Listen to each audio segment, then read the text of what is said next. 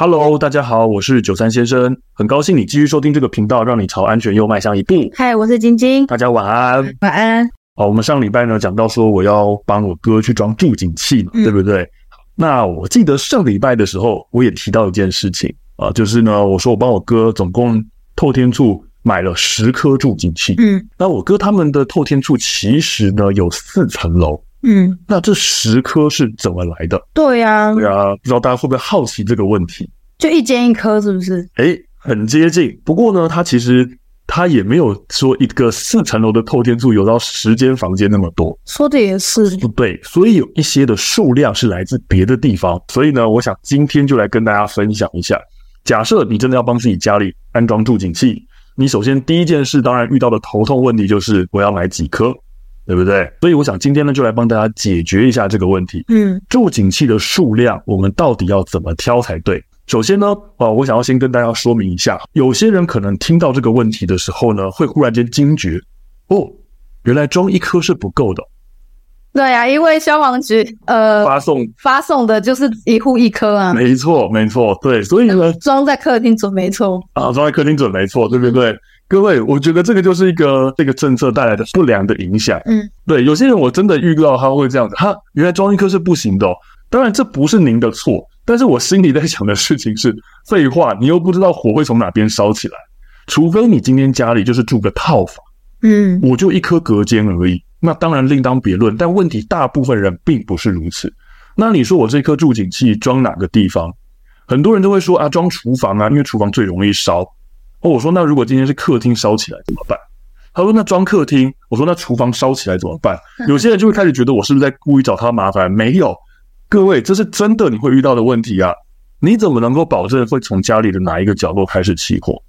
所以其实原则上，我们真的是像你刚才开头讲的，我们一间要装一颗。所以呢，我想先就是先让大家知道一下，不管你是住透天厝也好，公寓也好，还是我们社区大楼也好。住警器只装一颗是绝对不够的，消防局发给你那个只是抛砖引玉，剩下的数量您得自己去补齐它。嗯，好，所以呢，我想今天就一个一个跟大家说明清楚，我怎么样看助警器的数量。我们先让大家大概知道一下，有四个地方需要装助警器。第一个就是我们的寝室，嗯，第二个是我们的厨房，第三个是楼梯间。第四个是我们的走廊，好，它这个当然是包含考量了透天处的情形哦，所以呢，我这边一个一个来跟大家解释。首先，第一个寝室，这个很好理解，它简单讲，寝室的定义是说会有人在那边就寝睡觉的房间。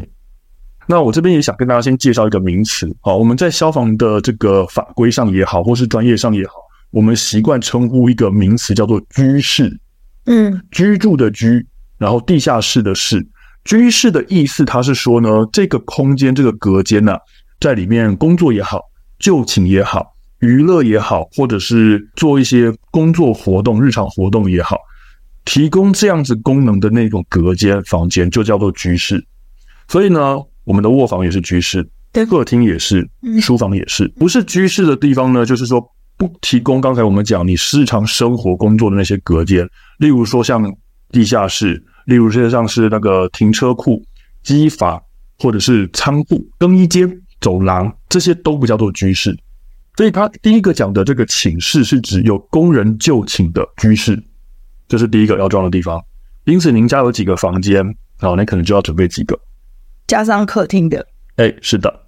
那事实上，住警器的安装的法规上面，它讲的是说有工人就寝的居室，所以实际上。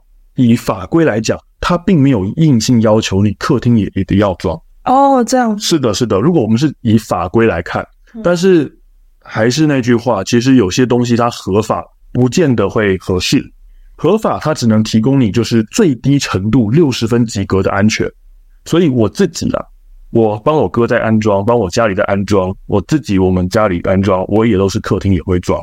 嗯，哦，所以我是每个房间，包含书房哦，通通都装一个。哇，是是的，好，那第二个呢？他讲的是要装厨房，哎，那这个就没什么好说了。我相信大家都认得厨房，没错。好，那厨房这里就是有一件比较有趣的地方了。上一回有讲到，我们依照助警器它鸣动声音的方式，嗯，会分成独立式跟联动式。对。但是如果我们以助警器探测的原理来分的话，我们会分成真烟型跟感温型两种。嗯，侦烟型顾名思义就是它是侦测到烟雾，它会发出警报。对。感温型呢，就是说它是侦测到热，它就会发出警报。是。对，所以其实这个原理是不一样的。嗯，那我这边要提醒大家的事情是，在早期的观念当中，包含现在在台湾的法规，也都是规定说，厨房不要装真烟型探测器。嗯，因为厨房会有油烟，对，油烟容易误报。对，所以同样的道理，各位，你的家里面可能平常会出现烟雾的地方，例如说像佛堂。例如说，像是这个可能你停车场的车库会有冒烟的地方，就不要装真烟型，叫装真热型。是的，装感热型的，避免常常误报。我刚才讲了，这是早先的观念，包含现在台湾的法规也是这么定定的。现在呢，在比较近几年的一些国外文献研究资料，包含现在日本他们的官方网站都已经主张说，厨房你装真烟型也是没有关系的。是吗？是的，这些资料它简单讲的原理就是说，现在的科技助警器它的稳定性已经比较高了，会因为这些烟雾而造成误报，就是厨房的烟雾而造成误报的机会很低，所以它其实还是会鼓励大家在厨房也装真烟型。那会这样鼓励的原因也是有目的的，嗯，因为呢，真烟型相同的这种探测器之下。真烟型的探测灵敏度跟探测时间确实会比感热型来得快。哦，是的，是的，所以呢，他会尽量鼓励大家以装真烟型的为主，真的不得已会造成误报才去装感热型。对，那比较新的这个资讯跟国外的资料研究是说，其实厨房装真烟型也无所谓。那我觉得这个是给大家一个参考啦。呃，你如果问我的话，其实我们家。是把是在厨房是装真烟型的，哎，因为你们很早就装，对，我们很早就装了，嗯，好，那我们家呃，现在包括我们现在住的地方也是，哦，我们这里我们的厨房的那个探测器，哦，也是，我也是装真烟型的，嗯、对，那但是你看我们在煮饭的时候也不曾误报过，也是呢，对，好，那当然这个可能会因为各家你们自己的烹调习惯不同而有改变，啊，因为也有人跟我讲说啊，日本会这样建议，是因为日本的厨房他们。比较习惯用的烹调方式是用炸的，它不像我们会用大火快炒或是煎，好，所以呢，他们产生油烟的机会比较低。那我不确定这件事情的正确性如何，好，只是有人这样反驳我说，其实那个可能是使用厨房的习惯不同导致的差异。好，那我觉得我也只是跟大家分享一下有这样子的心知，以及我自己的做法是什么。那为什么会建议大家以真烟型的为主？好，那是以。为大家的安全考量啊，所以这是除法。如果是这样子，我觉得轻松多，你不用去记说哪边要干热型，哪边要真烟型。对，而且一律都买真烟型的。是的，是的，是的。那当然了，我觉得大家真的装了之后试试看，发现真的会误报，给你造成困扰的话，再去更换，我觉得也不迟了。嗯，本来从外观去辨认是有方法的。但我觉得对民众而言，可能大家看起来都觉得他们长得一样，嗯，啊，那这个我觉得就不另外教大家怎么分辨了啦，嗯，好，下面一个哦，我们说楼梯间啊，这是以透天厝来讲，透天厝的楼梯间也是要装这个住警器。如果依照法规规定，好，我现在讲是以法规规定哦，像我哥的这个透天厝有四层楼，那四层楼就是楼梯间不是也会有四层吗？对，对，四个平台嘛。首先第一个原则。我们讲的避难层是不需要装的，而所谓避难层就是说那个楼层的楼梯间呢，可以让你直接跑到户外去的。一般的情况之下，它指的就是一楼。哦，对，只是我会用避难层，它会写避难层，而不是直接写一楼，是因为有些它可能会有，嗯，诶那个地下室，或者是有那种高低落差，嗯，它的大门出去不见得是一楼位置，嗯，好，那个所以呢，他讲说避难层的楼梯间不用装，嗯，然后呢，如果你那个楼层有寝室，有工人睡觉的居室的话，嗯、那那个楼层的楼梯间就必须要装。哦，是的，啊、哦，所以假设像我哥的透天厝啊，我只是举例了。啊，他一楼的不用装，那他假设二楼没有寝室，只有三楼跟四楼有寝室，那就只是三楼跟四楼的楼梯间要装，二楼不用装。哦，嗯，它是这样的意思的。嗯，那唯一的例外就是假设你的寝室全部都在一楼啊，那这个时候呢，他会请你把助顶器装在最顶层的楼梯间。对，这是唯一的例外。好，那我晓得这个可能对大家而言听起来会比较稍微复杂一点，你就记得一个基本的原则就好。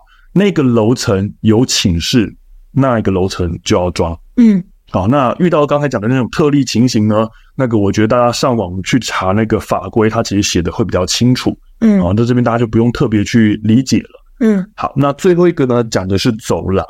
好，那这走廊它其实也是一个属于比较特例的情况。它是说，如果我们刚刚前面讲的那三个都不在我们前面讲那三个范围之内的话，如果我这条走廊。啊，它连通到的这个居室有超过五个，好，也就是说我这条走廊一走过去，诶，它旁边的居室很多，你就分租套房，呃，对，类似像分租套房，好，或者是有些人他是那种合室，小小的隔间合室，这种一条走廊接着很多居室的情况，他会建议在走廊那上面要装助警器，所以这是一些呃法规上面的规定的判断方式，嗯，那。你有装这些，那它通通都符合法规。我帮我哥挑选到十颗，其实我是帮他用比较高规格的安全去看了。嗯，像刚才讲的，我其实基本上就是帮我哥所有的楼梯间都装一个了。嗯，我没有在管他说哪里有没有寝室。嗯，那他的客厅、他们的工作室。啊，他们的书房、游戏间，我全部通通帮他安排一颗。是，对，我是用比较严格的观点去看。当然，比较严格观点，那就是比较多的数量，你要花的钱数量也比较多。各位如果不见得要做到这种程度的话，记得我刚才讲的那个原则，那个是基本的数量。呃，最后我想就是跟大家提醒一下，我们除了这些数量要正确，好，那个选择种类要正确，最后就是我们的安装方式。嗯，也不要给它弄错。早期真的就是因为消防队帮忙发助警器的关系，有太多太多的民众跟我们抱怨啊，他们家的助警器呢，三不五时就掉下来。所以不是用钉的，是用粘的。不是啊，因为消防队去发助警器，他绝对没有时间还一一帮你安装。嗯，好，他也绝对没有时间呢跟你解释，像我们刚刚讲的那么多。所以呢，很多的情况都是这样子。那个助警器回去就是用泡棉胶、双面胶粘在墙壁上面，或是粘在天花板上面。哦，对，那个会掉，那个叫做正常。嗯，你的那个双面胶也好，甚至有些人涂强力胶，说强力胶很粘，但是你的墙壁的粉刷还是会掉。嗯，那个不是强力胶的问题了，因为那一颗也是玻璃亚当哎。嗯，对啊，对啊。所以掉下来，万一砸到小朋友、砸到宠物，嗯，它还没发挥作用就给人带来困扰了，那这不是个好事情。嗯，对，甚至打到人，真的把人打伤了，它还给你带来危险。对对，所以呢，我这次回去也是打算就是帮我哥哦，用那个电钻，然后钻螺丝钉，好去把它用做到最好的固定，不要掉下来，这是基本的原则。好，千万不能让它掉，掉下来就算没砸到人了。这个它摔下来，这个机械故障难免，对呀，对不对？那你说这个掉下来了，我再把它挂回去吗？也不知道它好的还不好。是啊，万一出现了故障，就出现了我们刚刚讲的一个情况。我以为我准备了，实际上是没有准备的。对，准备错的。对，那你反而给你带来了危险，反而给你带来了一个毫无理由的安心感。嗯，那那个是不对的。嗯，对啊。所以我想今天就是跟大家提醒这些事情，尤其开头讲到的。如果您家里只有一颗，而且还是消防队发给你，而且你还是用泡棉胶粘上去，我真的建议你把那一颗赶快给它换掉。嗯，好，那如果消防队发给你，你放在抽屉里面，那就另当别论了。好，那个就希望你不要遇到 放在抽屉是什么概念？因为人家发给他送给他的就不会珍惜嘛，免费的啊。然后就不觉得它有用啊之类的，嗯啊，那这个放在抽屉里的我们就不管它了啦啊。如果你真的有装的话，对，用粘的啊，请你赶快把它换下来，嗯，好，那只有一颗的话，也请你把剩下的数量补齐。对，好，所以我想呢，今天呢就主要给大家这几个提醒。那我想今天的分享就到这边，希望今天的分享呢对大家的安全有所帮助。那如果各位有从这一集获得收获的话呢，请给我们五星好评，或者是小额赞助，都是对我们有莫大的鼓励。也欢迎多多提问，我们会依你的问题当做下一次的主题。嗯，那我们先到这边喽，好，下次见，拜拜，拜拜。